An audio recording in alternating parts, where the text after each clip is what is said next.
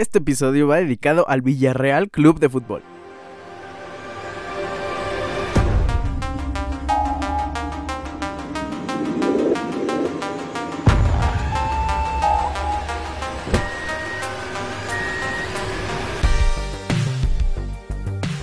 Es un día muy importante porque tenemos que comentar muchísimas cosas. Es increíble, impresionante lo que hizo el Villarreal frente al Bayern de Múnich. Impresionante también la remontada del Real Madrid a la remontada que le había hecho en el mismo partido el Chelsea, el partido de Liverpool, el partido de Manchester City, la Europa League. También tenemos que hablar de la CONCACAF Champions League. Y hoy en la NFL tenemos el primer mock draft de cara al draft NFL 2022 de este programa. En la Fórmula 1 hoy tenemos que hablar y resumir las primeras tres carreras un poco de pronósticos y nos acompaña nuestro experto de Fórmula 1. Quédense a este gran episodio. Hoy es viernes 15 de abril, episodio número 88 de Ricardo Cerón Podcast. Yo les doy una calurosa bienvenida. Gracias por estar aquí una vez más y aquí comenzamos.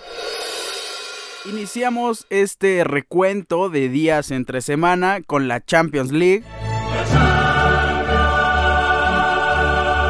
Los partidos de cuartos de final vuelta, si les parece, iniciemos comentando el partido del Bayern Múnich en contra del Villarreal, donde en la ida el Villarreal hizo la proeza en casa y ganó 1 por 0, pues de visita empatan 1 por 1 y esto le da la clasificación histórica después de 16 años al cuadro español de Villarreal. Es muy importante para esto, no solo por lo que consiguen, sino contra quién lo consiguen. Ganarle al Bayern a mí me parecía sumamente difícil, no quería personalmente en el sorteo que al Real Madrid le tocara en contra del equipo bávaro, también después de lo que le hizo a RB Salzburg, pero Villarreal con tan solo un remate al arco en este partido logra meter ese gol. Eh, Bayern Múnich tuvo 23 remates, 4 fueron tiros al arco, más posesión, el doble de pases, la precisión en los pases fue impresionante de, de Bayern Múnich, pero la clase de contragolpe de Villarreal fue sumamente interesante, sumamente importante y eso les da el empate en este partido, la victoria y la clasificación histórica para el equipo de Villarreal. Seguimos comentando el partido de Real Madrid en contra del Chelsea. Real Madrid recibía en el Santiago Bernabéu al cuadro campeón de Europa. Un resultado que termina 3 por 2 a favor de Chelsea. El, el marcador lo abre Mason Mount muy temprano al minuto 15 con una asistencia sumamente técnica importante del alemán Timo Werner.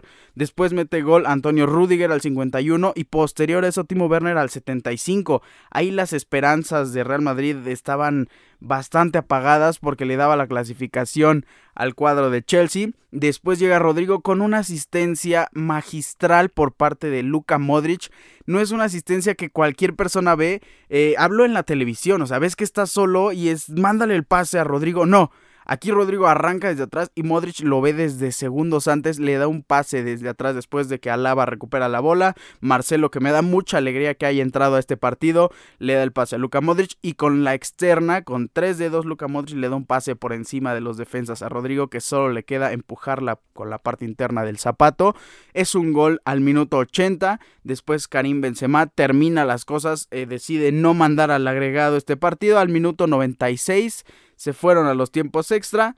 Gol del gato Karim Benzema que termina esta eliminatoria con un total de 5 a 4 a favor de Real Madrid y se clasifica una vez más a las semifinales de la Champions League. El siguiente partido es pues seguramente el partido más aburrido de todos los cuartos y es un partido que generaba mucha incertidumbre eh, no, por, no por la vuelta, en general, veíamos a un Atlético de Madrid contra Manchester City bastante llamativo, un Atlético que había vencido ya a Pep Guardiola, no al Manchester City, al Pep del Bayern Múnich, entonces pensábamos qué podía hacer el Cholo contra Pep, Pep en contra del Cholo, pues un partido sumamente aburrido, 1 por 0 en la ida y 0 por 0 en la vuelta, esto le da la clasificación con marcador global de 1 por 0 al Manchester City, partido muy aburrido. Vámonos al último partido de los cuartos de final, que a diferencia del Atlético City fue un partido plagado de goles. La ida terminó con marcador 3-1 eh, de visita por parte del cuadro de Liverpool sobre el Benfica. Y hasta ahí pensábamos que era una eliminatoria bastante sencilla, pues el marcador lo abrió Ibrahima Konate poniendo eh, las tablas y los marcadores 4 por 1 a favor de Liverpool. Después se vino Goncalo Ramos al minuto 32. Después anota gol eh, Roberto Firmiño al 55 y al 65. Después Chuk, Darwin Núñez al 82. Hasta ahí el marcador iba 3-3. Tan solo esperábamos pues dos goles del Benfica que ya estaba prácticamente imposible. Termina la serie 6 a 4 dándole a Liverpool la clasificación a las semifinales y cuándo van a ser las semifinales de esta increíble Champions League. Las llaves ya se han definido. Manchester City recibe en la ida al Real Madrid el martes 26 en punto de las 2 pm horario de la Ciudad de México. La ida de la siguiente, del siguiente partido es Liverpool contra Villarreal el miércoles a las 2 pm y la vuelta es el 3 de mayo. Villarreal recibe a Liverpool y el 4 de mayo Real Madrid en el Santiago Bernabéu recibe al Manchester City en busca de revancha de temporadas pasadas y también en busca de una final más, muy posiblemente en contra de Liverpool, que también sería la repetición de una temporada 2017-2018 que nos dejó con bastante emoción entre Real Madrid y Liverpool. Con esto cerramos la Champions League y nos vamos a la otra cara de Europa, la UEFA Europa League.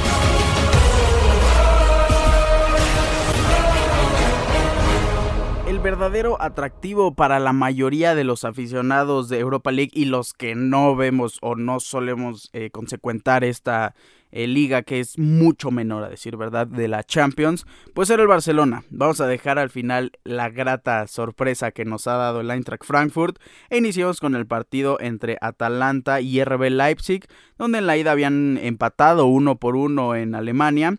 En la vuelta, RB Leipzig vence 2 por 0 al Atalanta. Bastante interesante el resultado. Muy bien jugado por Leipzig. Eh, doblete de Nkunku al minuto 18 y al minuto 87 de penal, lo cual le da la clasificación directa a la semifinal para el cuadro alemán. El siguiente partido era entre Lyon y West Ham, que en la ida también terminaron uno por uno. Recordemos que fue una ida plagada de empates, 3 de 4. Lyon cae en la vuelta 3 por 0 ante West Ham. Los visitantes demostrando autoridad. West Ham vence 3 por 0 a Lyon muy contundente el marcador, muy interesante el partido. West Ham se clasifica a las semifinales. Después hablemos del Rangers recibiendo al Braga. Este partido donde Braga había ganado 1 por 0 la ida.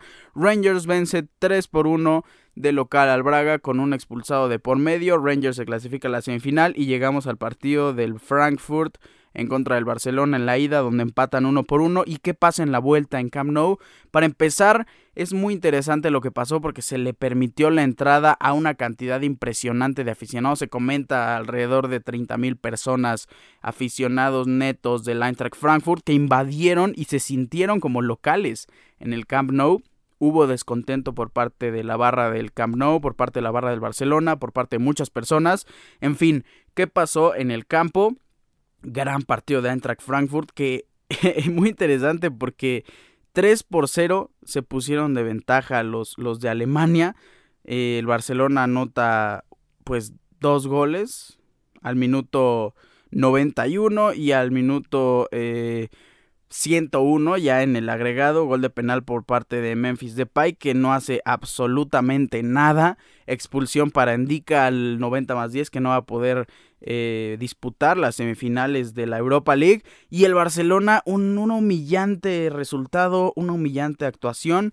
Queda eliminado de un torneo donde sin importar todo lo que se venía arrastrando, sin importar las justificaciones del FC Barcelona ante eh, los nuevos jugadores, la nueva gestión de Xavi que para mí está siendo bastante correcta, no se le debería de eh, juzgar o no se le debería de condenar por este partido.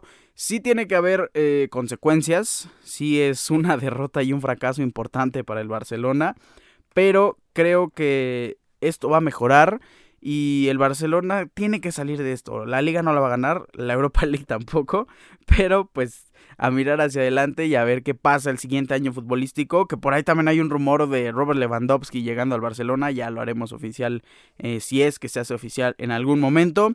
Y vámonos a enfocar en las semifinales de la UEFA Europa League. La ida, recordemos los partidos son en jueves, siempre en punto de las 2 de la tarde Ciudad de México. La ida será eh, West Ham recibiendo a Eintracht Frankfurt y RB Leipzig recibiendo a Rangers. La vuelta el 5 de mayo, Rangers recibiendo a Leipzig y Eintracht Frankfurt recibiendo al West Ham. ¿Quién es mi favorito? RB Leipzig. Con esto cerramos la UEFA Europa League.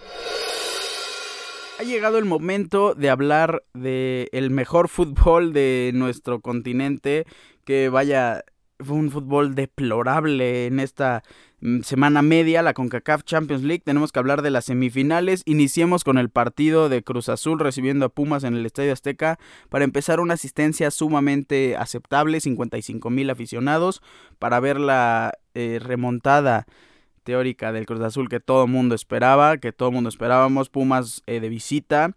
Eh, pues no jugó un fútbol bastante increíble, jugó a defenderse. Yo lo asimilo un poco en cuestión de circunstancia, no para nada en cuestión de nivel futbolístico, al partido entre el Atlético de Madrid y el Manchester City, la ida de la Champions League en los cuartos de final. Puma salió a defenderse, no se defendió bien. ¿Cuál es el verdadero problema aquí? Que Cruz Azul no es el Manchester City, Cruz Azul no tiene ni la mínima idea y no la tuvo de cómo jugar, de cómo atacar y de cómo tener esa posesión en el partido.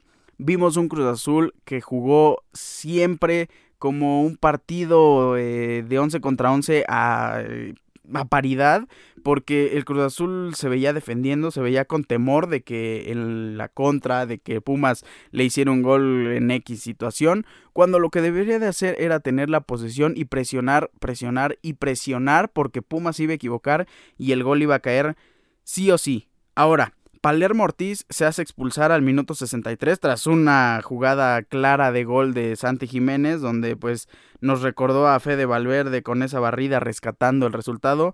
Pues Palermo Ortiz no jugará la final, por lo menos la final de ida.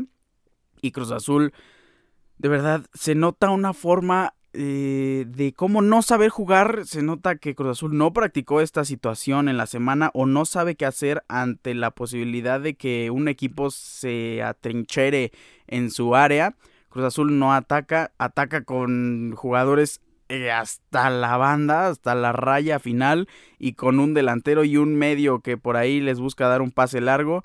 Creo que si asimilamos esto al Manchester City es impecable lo que hace Pep Guardiola, inicialmente porque sus defensas centrales son los primeros en construir y no construir en el área eh, propia ni a escasos metros, construyen adelante de su media cancha. Los defensas de Cruz Azul, Luis Abraham, Pablo Aguilar, estaban detrás de su media cancha sin saber qué hacer, solo tocando el balón entre ellos y no buscaban ni presionaban de verdad a Pumas. Es eh, bastante reconocible lo que hizo el cuadro de, la UNAM. Defendieron bien, eh, estuvieron a punto de marcar goles, por ahí hubo muchas polémicas, pero creo que esto va más por parte de no saber qué hacer del cuadro azul y no saber cómo jugar, no tener la posesión y no saber presionar al rival. Pues Pumas se ha clasificado a la final final de la CONCACAF Champions League, a quien enfrentará a un cuadro que a mí me gusta bastante, Seattle Sounders. Empate en la vuelta, yo ya les había dicho. Esto eh, pues ya estaba definido, la ida donde Seattle Sounders vence 3 por 1 a New York City FC, ya no iba a salir a buscar el marcador, Seattle Sounders se conforma con un empate 1 por 1 en Nueva York y se clasifica a la final. ¿Cuándo va a ser la final? Pumas recibe a Seattle en la ida el día 27 de abril en punto de las 9 y media de la noche y la vuelta será el 4 de mayo donde Seattle Sounders recibe a los Pumas en punto de las 9 pm, esto en actividad de la CONCACAF Champions League. Vámonos a la NFL. Hoy es un día bastante importante, ya lo mencionamos. El día de hoy se presenta el primer mock draft, mock draft 1.0 de Deportes Ricardo Cerón Podcast. Este será el primer mock draft de dos, donde en el segundo vamos a ser más objetivos y tratar de eh, plantearnos las situaciones reales que podrían vivir estos equipos y a qué jugadores podrían seleccionar. El día de hoy no. El día de hoy tenemos un mock draft en base a la principal necesidad del equipo, sin importar el talento del jugador, eh, sin importar eh, la, la situación en el pick que tenga cada equipo. Vamos a elegir qué es lo que más necesita tu equipo de la NFL, tu equipo favorito y a quién deberían de ir, quién es la posición más top en ese momento de este, el draft, mock draft número uno de Deportes, Ricardo Cerón Podcast. Iniciemos con Jacksonville Jaguars. ¿A quién eligen? Iniciamos este draft eh, con grandes sorpresas. No eligen a Aiden Hutchinson, el pick es Aiki Ekwonu, offensive tackle de NC State.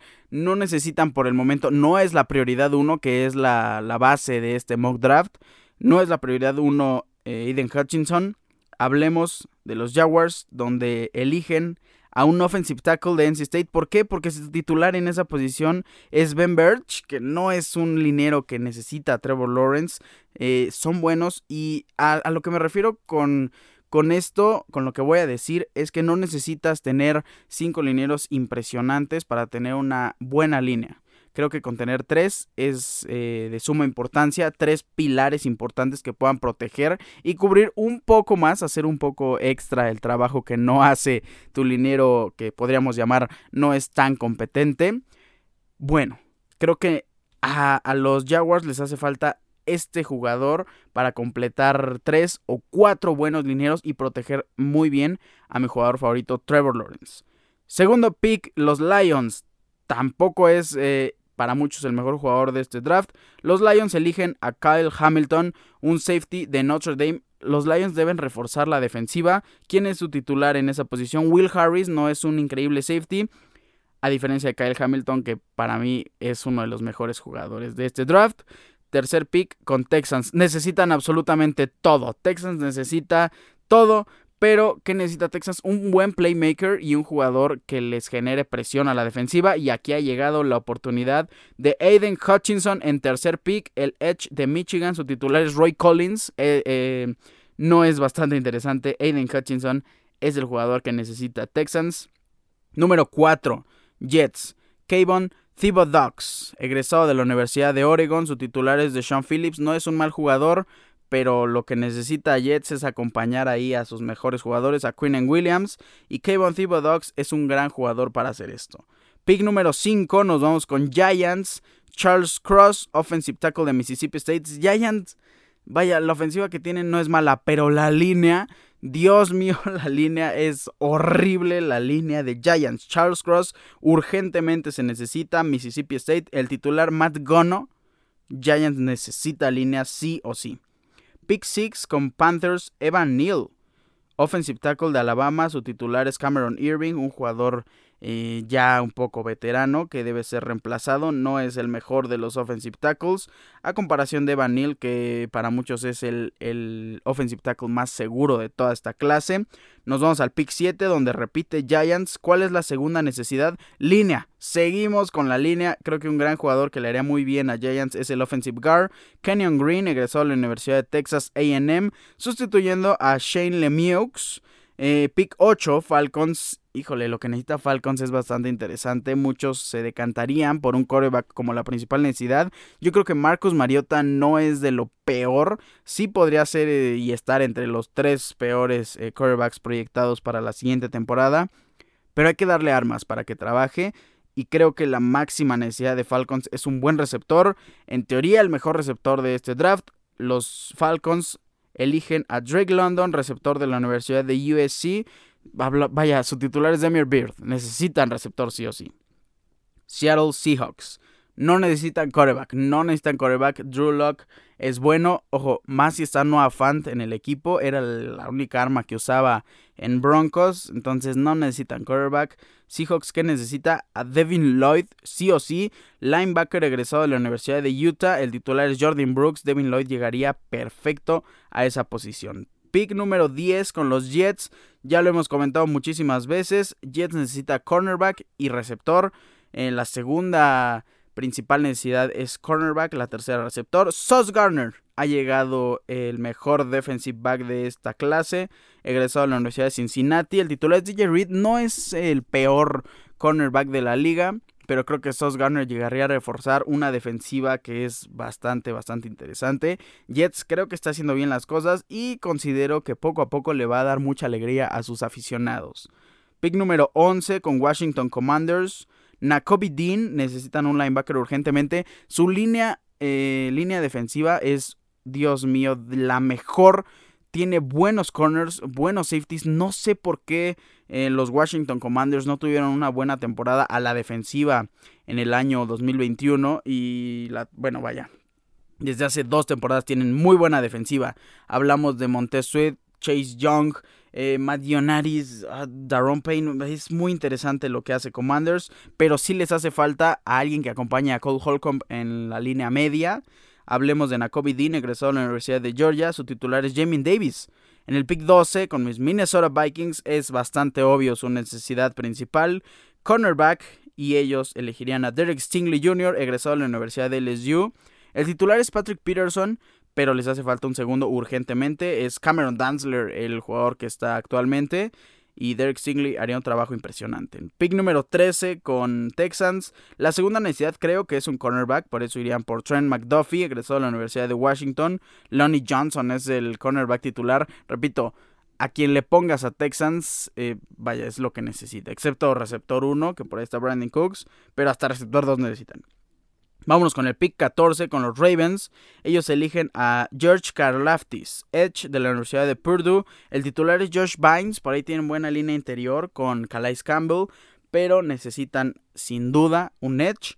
Pick número 16 con el trade ahí, eh, pick número 15, perdón, con el trade que hicieron Eagles y Saints, tienen más eh, picks los Santos. Nos vamos con el pick 15 con las Águilas, Tyler Linderbaum, un buen centro, egresó a la Universidad de Iowa, el titular Landon Dickerson. No es malinero, pero necesitan a Linderbaum. Pick número 16 con los Santos. Garrett Wilson, egresado de la Universidad de Ohio, es receptor. La principal necesidad porque el segundo receptor de, de Saints es Marquez Callaway por detrás de Michael Thomas. Y recordemos que Michael Thomas se lesiona bastante. Garrett Wilson, buen pick para Santos. Pick número 17 con los Chargers. Trevon Walker, defensive line de los mejores. Eh, definitivamente Trevor Walker será, se irá mucho más adelante en el draft. Egresó a la Universidad de Georgia, los defensive line de Georgia, Dios mío.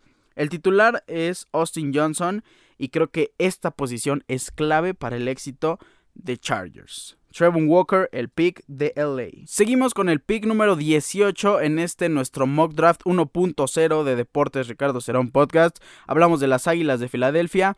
Ya es turno de que elijan a un receptor. En el pick 18 elegirían a Chris Olave, egresado de la Universidad de Ohio State. El titular es Jalen Rigor detrás de Devonta Smith.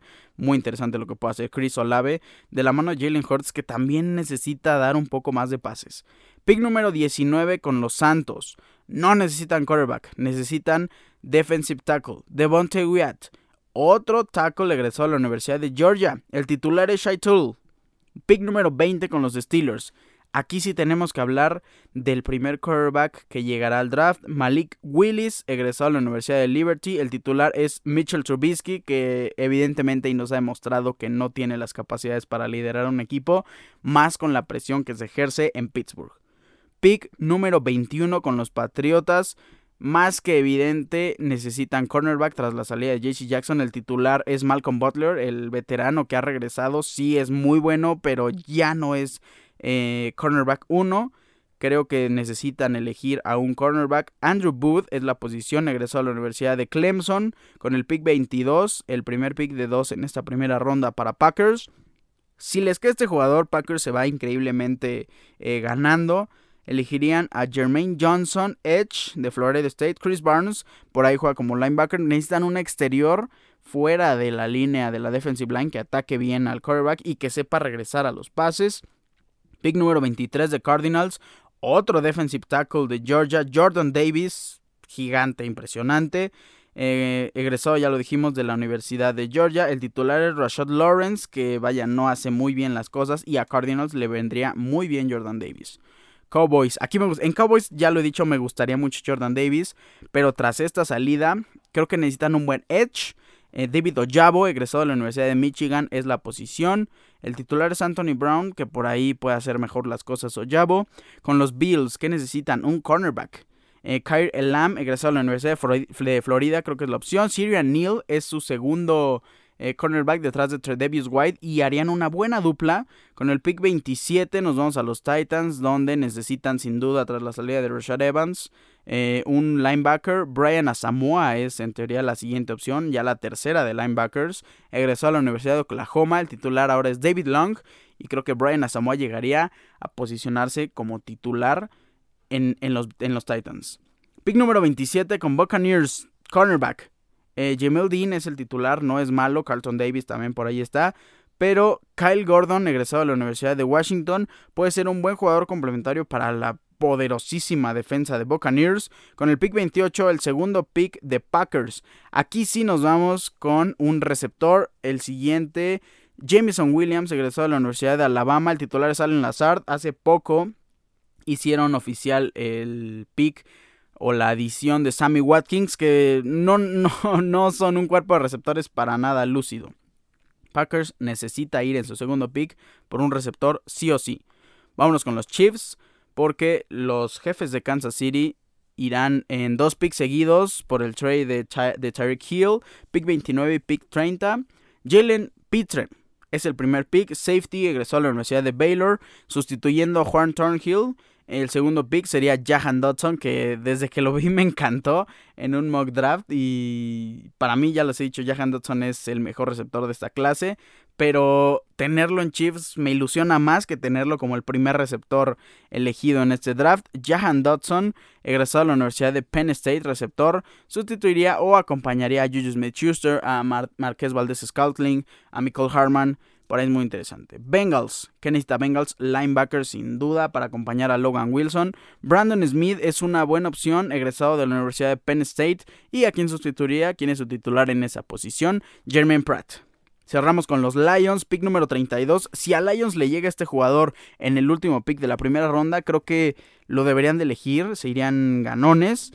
Kenny Pickett, quarterback, sustituyendo a Jared Goff. Quarterback egresado de la Universidad de Pittsburgh. Con esto cerramos la primera ronda de este mock draft 1.0 de Deportes. Ricardo será un podcast. Gracias por escuchar este mock draft. Esperen el segundo, que repito, será escasos días del 28 de abril, el inicio del NFL Draft 2022. Vámonos a la Fórmula 1.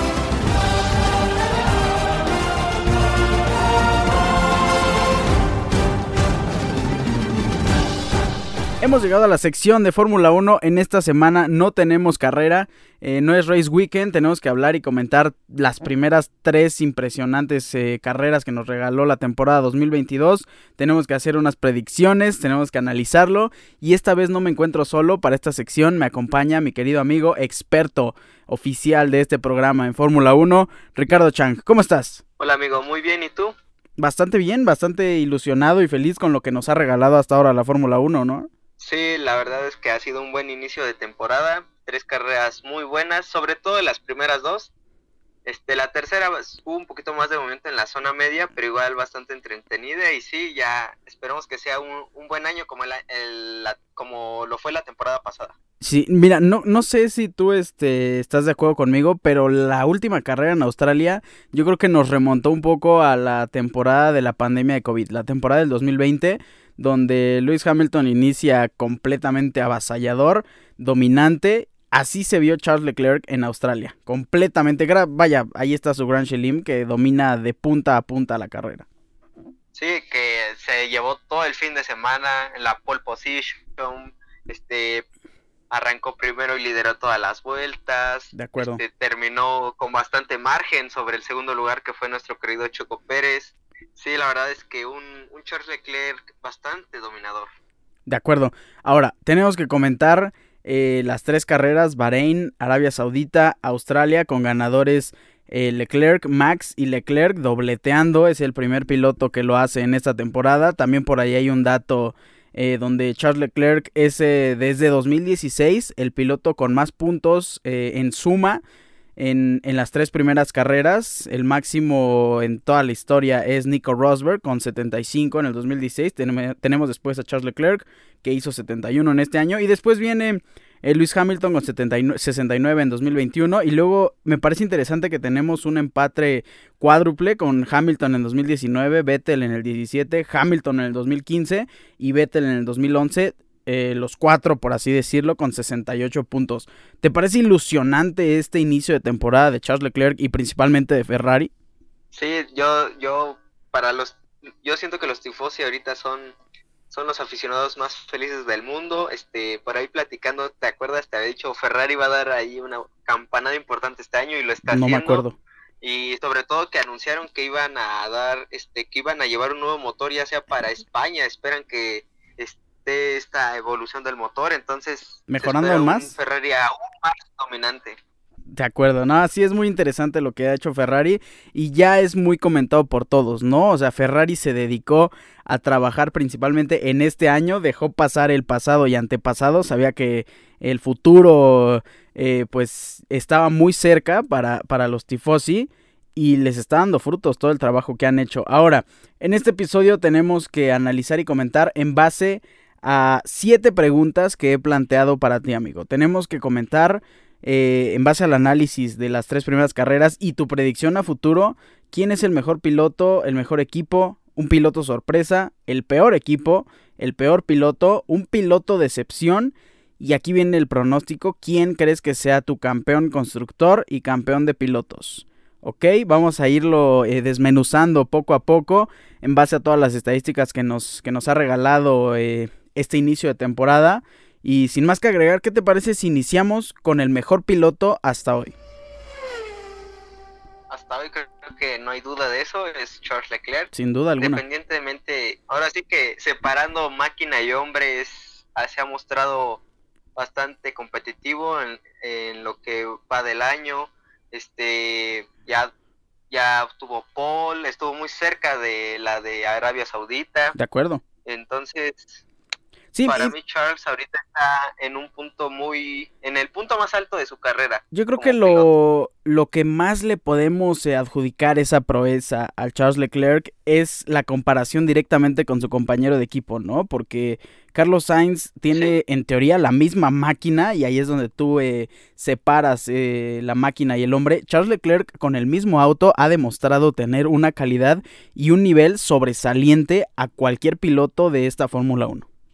Sí, y sobre todo que le saca un poquito más del doble a Carlos Sainz, que es su compañero, que actualmente está tercero en el Mundial de Pilotos. Correcto. Con 33 puntos, que son muy buenos para la escudería. Pero sí, haciendo esta comparación hombre a hombre, ha sido el mejor piloto hasta el momento.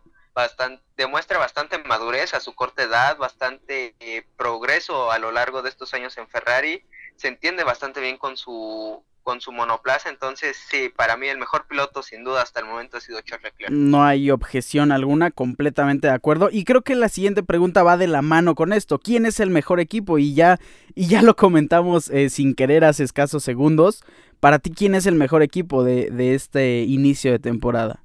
Sí, sí, sin duda Ferrari, que ahorita está colocada como primer lugar con 104 puntos en, en el Mundial de Constructores y que supo, supo armar, tuvo visión para armar una, una dupla bastante competitiva que el año pasado Carlos estuvo apretándole las tuercas a Charles, que incluso esto, fíjate que esto siento que fue un, un factor importante para que hoy en día Charles sea, con, con estas casi tres carreras, pero esté que esté demostrando el altísimo nivel en el que se encuentra. Entonces siento que Ferrari sin duda es el equipo hasta ahora, no ha cometido fallos, Sí, de acuerdo. de hecho, es, ha sido de los el equipo que más pit stops este, rápidos ha marcado a lo largo de estos tres de estas tres carreras. Entonces andan fino, finos en todo. Ok, de acuerdo. Sí, Ferrari, sin duda, este, estas dos primeras preguntas van completamente a la mano de los líderes de constructores y del, y del líder de pilotos. Pero ahora tenemos que comentar el piloto sorpresa. Y esta es una pregunta que, que va muy fuera de, de, los standings, de los puntajes. Si tú te quieres ir por otro lado, ¿quién sería tu piloto sorpresa en estas tres carreras? Mira, para mí muchos, eh, esto se ha visto bastante, bueno, lo he leído bastante, que mencionan lo de lo que está haciendo Kevin Magnussen, pero para mí no es una sorpresa porque ya ha sido un piloto que ya ha tenido experiencia en Fórmula 1, regresó a su equipo, a su último equipo antes de que abandonara la, competición. Así que yo voy a decir que para mí el piloto sorpresa sin duda es el Rocky, el rookie, perdón, el Rocky, el Rocky, este Wang Yusu, el piloto chino. La verdad, en su primer en su primera carrera marcó un P10 buenísimo, su primer punto en Fórmula 1 en su primera carrera y en la en Arabia Saudita y en esta última este, en Australia marcó un P11 en, la, en ambas, entonces para mí es un, piloto que fue bastante criticado su llegada porque es de esos pilotos que están ahí por pago, pero que está demostrando que tiene con qué competir en, en el más alto nivel del automovilismo. entonces para mí la sorpresa sin duda es el, es el chino Guan Yusu.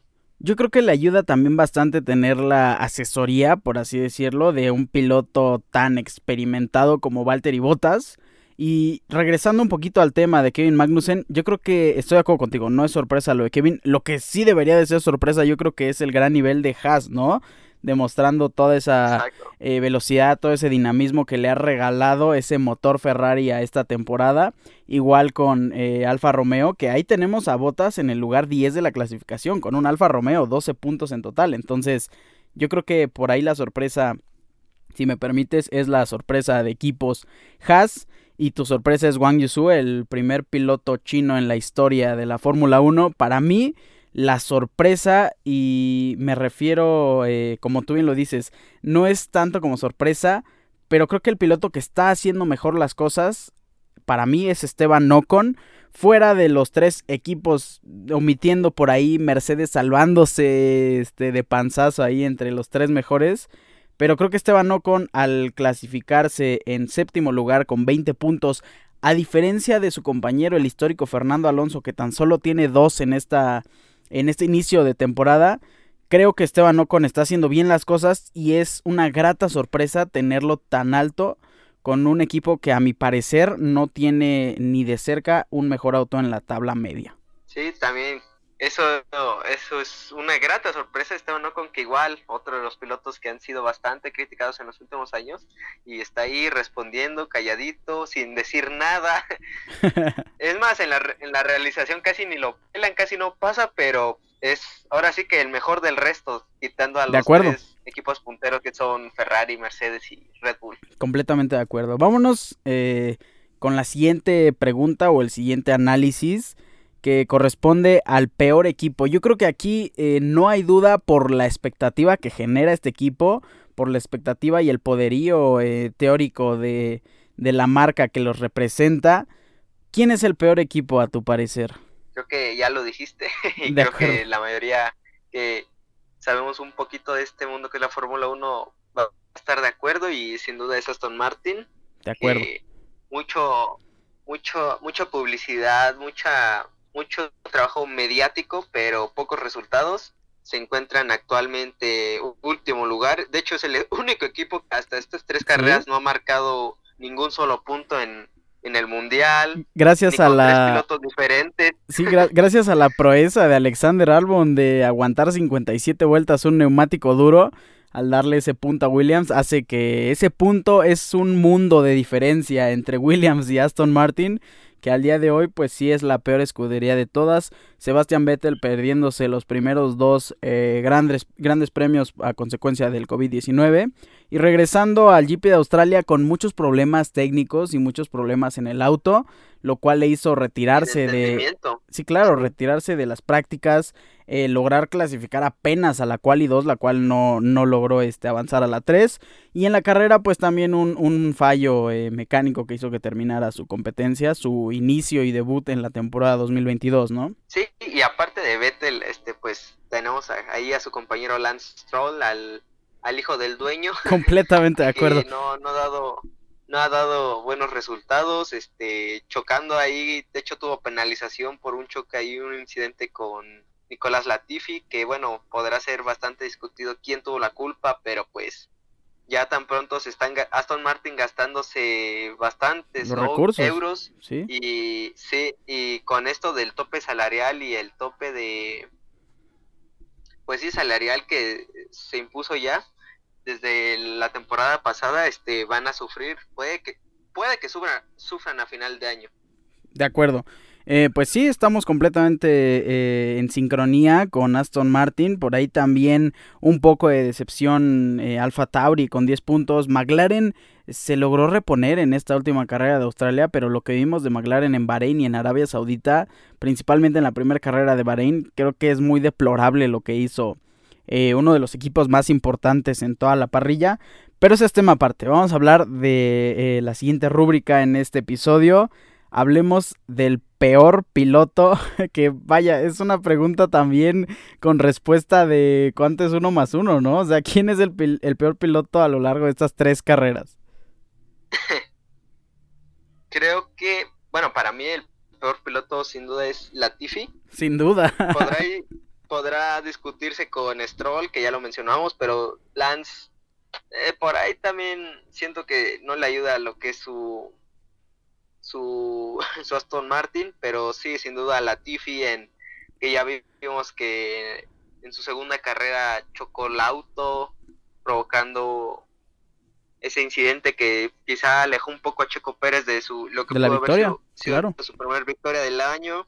Entonces, y que igual luego del incidente con Stroll, entonces para mí el peor piloto hasta el momento es Nicolás Latifi, incluso pongo a Hulkenberg, Nico Hulkenberg que supone que no ha tenido un ritmo competitivo porque sabemos que es el piloto reserva de Aston Martin. Es que este, ha tenido un ha tenido un mejor rendimiento las comparando las dos carreras que tuvo con las de la Tiffy, con las dos del inicio de la Tiffy, para mí Hulkenberg estuvo mejor. sin duda. Entonces, Mira, es que teníamos que pilotos reserva. sí. Sí, sí, adelante. Ok, es que, o sea, a lo que voy es que, o sea, hablando de Nicolás Latifi, no nos eh, debe de parecer sorprendente verlo en esa posición. Lo que lo posiciona como el peor piloto de, de la temporada es su mal eh, manejo del monoplaza. Porque sí, o sea, ver a un Williams no nos parece tan extraño en la última posición, pero ver a Nicolás Latifi, la forma en la que conduce, de verdad es muy decepcionante que una persona así, y lo digo con toda la sinceridad del mundo, echa a perder grandes premios, echa a perder carreras y principalmente echa a perder estrategias de equipos que de verdad compiten en la temporada, ¿no? Sí, bueno, que, que hasta parece una carta por ahí mágica que hace emocionante las carreras, pero sí, no, y como lo mencionas, o sea, no, no es, no se nos haría raro ver un Williams en la última posición por todo lo que sabemos que ha pasado estos últimos años, pero sí, la, la gestión, en cuanto a la gestión que lleva la Tiffy de lo que tiene a su disposición para trabajar, no, no ha sido buena. Alex Albon dif- pe- es que estas comparaciones se hacen con los coequiperos, entonces Sí, a diferencia de Alex Albon, en esta última carrera anotó el primer punto para Williams, que en poco tiempo que lleva en la, en la, la estructura ya se, ya se nota un poco adaptado. Entonces sí, para mí Latifi sin duda. Y fíjate que se es un buen tipo, ¿eh? O sea, no es nada personal contra... Y esto nunca debe ser personal. no, claro, por pero supuesto sí, que no. o sea, Piloto, Como piloto no... Siento que no, es el peor piloto hasta el momento. sí, y, y hablando Veamos de, si, si se puede reponer. hablando también de este de- del coequipero Alexander Albon, pues no es que tenga un inicio de temporada lúcido, pero creo que ha sido el menos peor del equipo. Yo creo que así se puede catalogar. Eh, Ha pasemos, rendido, ha rendido. de acuerdo. Pasemos a la eh, penúltima eh, pregunta y predicción de este episodio que te agradezco muchísimo por estar aquí una vez más. Eh, la siguiente es, ¿quién es el piloto decepción hasta este momento? Mm, para mí, bueno, para mí el piloto de excepción pondría... Es que fíjate, está, está bastante... Bueno, yo digo que esta es como que la sección más, más batalladora porque por un lado tenemos a Fernando Alonso que ha ganado solo dos puntos a comparación de su compañero, Él que es podría mi- verse como una decepción, Él siendo sería. un doble, un dos tiempos campeón del mundo, pero igualmente Mick Schumacher que se ha habido superado por su compañero Kevin Magnussen que También. entró prácticamente como bombero a últimos escasos días de empezar el mundial, no estuvo en los primeros test de pretemporada y que Mick ya lleva un ritmo, ya lleva un año, o sea, eso ya no es, ya no es excusa. Sí, y volvemos, y volvemos al tema, y volvemos al tema de Haas, ¿no? O sea, el tema de que ya no es el peor auto de la parrilla. Y Mick Schumacher sí se está quedando muy corto a comparación de los 12 eh, muy competitivos puntos de Magnussen para esta temporada con eh, paridad. Yo creo que del segundo hacia abajo es la paridad. En el primer lugar Leclerc se lleva todo. Entonces sí podría ser Mick Schumacher por mi parte. Eh, yo seleccionaría a Fernando Alonso por exactamente el mismo motivo que me acabas de decir. Dos puntos a comparación de 20 de Ocon. Entonces, antes que me des tu pronóstico, yo diría Fernando Alonso. Sí, es que mira, yo estoy entre ellos dos, pero también siento que Alonso le ha afectado bastante. Creo que por ahí ya quemaron dos, sus tres motores al pin, entonces me, me inclinaría más un poco por Mick. Ok. Eh, nada más como un bonus rápido. ¿Quién es el equipo de excepción? Equipo de excepción para mí sin duda es Porque, o sea, es que Aston- Martin- lleva- Aston- para mí Aston Martin se lleva la, el peor el peor equipo hasta el momento y la decepción por todo lo que ya mencionamos hace rato. son mediáticos, Híjole, este, tienen dinero, sponsors, tienen ahí a un, un piloto campeón del mundo, a un joven a un joven piloto que podría aprender algo, pero pues no, para mí sin duda para Aston Martin se llama la decepción y el peor y el peor equipo. Ok, doblete A, Aston Martin. Ok.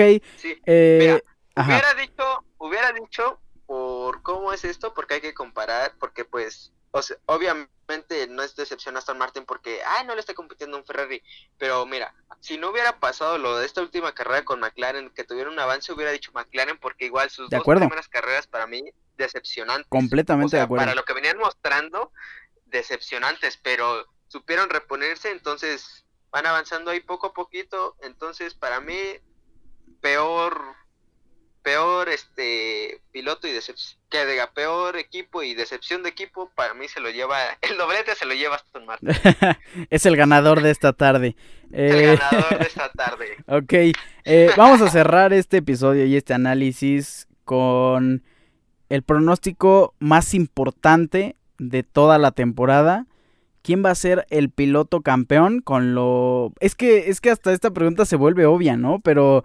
suponiendo y planteándote eh, una combinación entre resultados que a ti te gustarían ver y resultados muy realistas y objetivos, ¿quién crees que sea el piloto campeón y quién va a ser la escudería que eh, muy probablemente rompa esta hegemonía de Mercedes?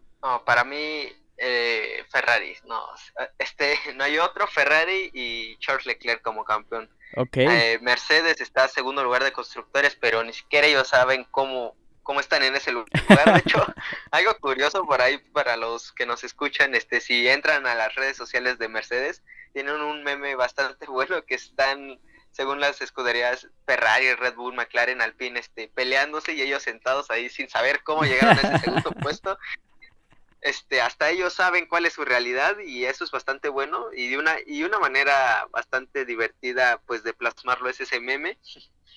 Eh, pero no creo que Mercedes mejore lo suficiente como para alcanzar a Ferrari. Este Red Bull ya vimos que tiene problemas desde su salida de Honda con sus motores. Este necesitan necesitan este ayuda de, de un motorista. Se habla mucho de este tema de Porsche que ese, estos últimos días se ha tomado bastante fuerza ese rumor que ya veremos qué pasa, a ver si en las vacaciones de en el break este ya tenemos algo oficial por parte de eso, pero sí Red Bull tiene un gran monoplaza, o sea, su monoplaza tienen a Adrian Nigui que es un maestro en esto del diseño, pero por más que el monoplaza sea bueno, si no tienen un, un motor fiable, no, no pueden competir a este, a estos niveles y mostrando lo que Ferrari ha mostrado sin duda. Para mí este mundial ya está ya está definido. Espero equivocarme. O por lo menos que del, del segundo puesto al décimo puesto se ponga interesante, porque sería volver a esos años donde Mercedes dominaba y ganaba todo. Entonces, por lo menos que nos regalen un poquito de entretenimiento a los demás equipos. En la zona media, que al parecer se está poniendo muy buena con McLaren, Alpine, Alfa Romeo y Haas, que ya se metió ahí. Sin duda. Entonces, sí, para mí, sin duda, Ferrari se lleva el de constructores. Y como ya lo mencionamos igual al principio, Charles Leclerc y Carlos Sainz este, son una dupla muy fuerte.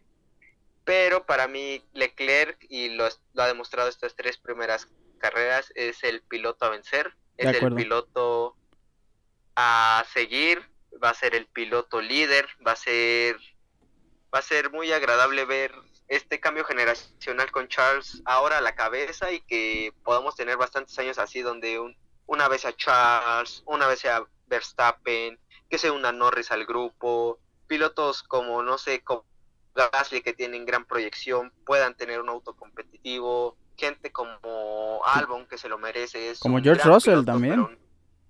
George Russell con su Mercedes, o sea, está, está para ponerse interesante este mundial entre las, las jóvenes promesas y tener ahí a los viejos lobos de mar que sin duda Mira que está, está divertida esta parte, ¿no? Porque como que los equipos punteros tienen como que ahí su joven promesa y su piloto de fuerza, de experiencia, a, exceptuando un poquito de exceptuando a Ferrari, que los dos Exacto. son bastante jóvenes, sí, o sea, exceptuando al, jóvenes, a los que están haciendo mejor las cosas, claro. Sí, Red Bull tiene a Pérez, este Mercedes tiene a Hamilton, Atrás si quieres ver si se une a la batalla, este McLaren tiene a Norris, que ya es un piloto experimentado. Sí, a Richardo, Richardo, yo creo que ahí es el, experimentado. Alfa Romeo, Alfa Romeo. Alfa Romeo tiene a Bottas, Haas tiene a Magnussen. Entonces, entonces sí, es, es, es muy interesante cómo está esta... Un balance general. Sí. Entonces sí, es, pero esperemos sea un, un, mundial divertido y no aburrido, no, no volver a esos años donde, ah, ya sabemos el podio, ¿no? Es Hamilton y Bottas y a ver qué otro. Entonces, también por eso la carta Letifi se me hace una, una buena carta jugar. Es, una, es un buen comodín para el agradecimiento. Un buen factor, un buen factor para el público principalmente. Se le agradece a, a, Latifi. Se le agradece al buen Latifi que repito, no es nada personal. Aquí, de hecho, somos amigos. Vivo muy bien con el canadiense. Sí, es el vecino del norte. Y, es lo que, y sí, es lo que son las carreras. También no esperemos que tengan cosas este, imprevistas, cosas inusuales, que tengamos más sorpresas, que nos den más alegrías, que no, por favor, no tengamos ningún accidente Ningún accidente grave, ¿no? Porque también uno que otro, este, uno que otro trompo, pues sí, este, alegra la vista, un ¿no? no hace daño. Un trompo, al año, un trompo al año no hace daño, pero mientras todo, todo esté bien con el piloto, entonces sí esperemos que sea un gran mundial como el del año pasado, que sin duda para mí ha sido el mejor año. De acuerdo, y si este año no alcanza esos niveles, por lo menos que sea un año muy competitivo, que los pilotos den todo de sí, que los que los equipos den todo de sí, porque además es el inicio de una nueva era, es, o sea, no solo es el inicio de esta temporada, estas tres carreras, es el inicio de una nueva era en la Fórmula 1, que a muchos quizá no les habrán gustado los nuevos diseños, pero a mí en lo personal los diseños me gustaron mucho y también la filosofía que estos traen, entonces esperemos que sea un gran año y que sea un gran mundial. De acuerdo, pues ahí está la opinión y este el pequeño eh, verso reflexivo que nos regala nuestro experto en Fórmula 1. Eh, nos estaremos viendo también la, el fin de semana del 22 al 24 en el Gran Premio de la Emilia Romagna en Italia, donde vaya, si gana Ferrari va a ser locura y si vamos a Imola y gana Ferrari de nuevo se va a volver eh, un auténtico volcán en erupción esa pista. Pero no sin antes nos vamos con un mensaje, algo que quieras comentar. Este, Nada, mira, fíjate, ahí sería, esto sería lo bonito de las carreras, sería algo bonito que pasara algo impredecible y no sé, por alguna razón Ferrari no ganara en Italia sabiendo que tiene el mejor auto y el mejor piloto hasta el momento, por ahí no sé, usar una carta Latifi o algo así, sería, sería de esas sorpresas que te digo agradables, bueno, quizá para los tifosi no, pero para el espectador en general yo creo sí, salir un poco de lo normal y de lo monótono, y nada amigo, nos vemos en el autódromo Enzo Enzo, Edino Ferrari. Dino Ferrari, exacto, eh, la próxima, el próximo fin de semana y espero ya poder estar un poquito más, más regular en el programa. Me parece perfectísimo. Eh, Nos vamos comentando tus redes sociales, amigo. Ah, es en Instagram r-chang-c, todo en minúsculas, y Ricardo Chang en Facebook. Y ya, pues eso sería todo. Perfectísimo. Eh, yo no me voy sin antes recordarles mis redes sociales, arroba ricardo-cerón-bajo en Instagram, Ricardo Cerón en Facebook. Recuerden, Cerón es con Z. Nos estaremos viendo el episodio del siguiente lunes con mucha actividad este fin de semana. Eh, nos vemos, me despido y bye. Hasta luego.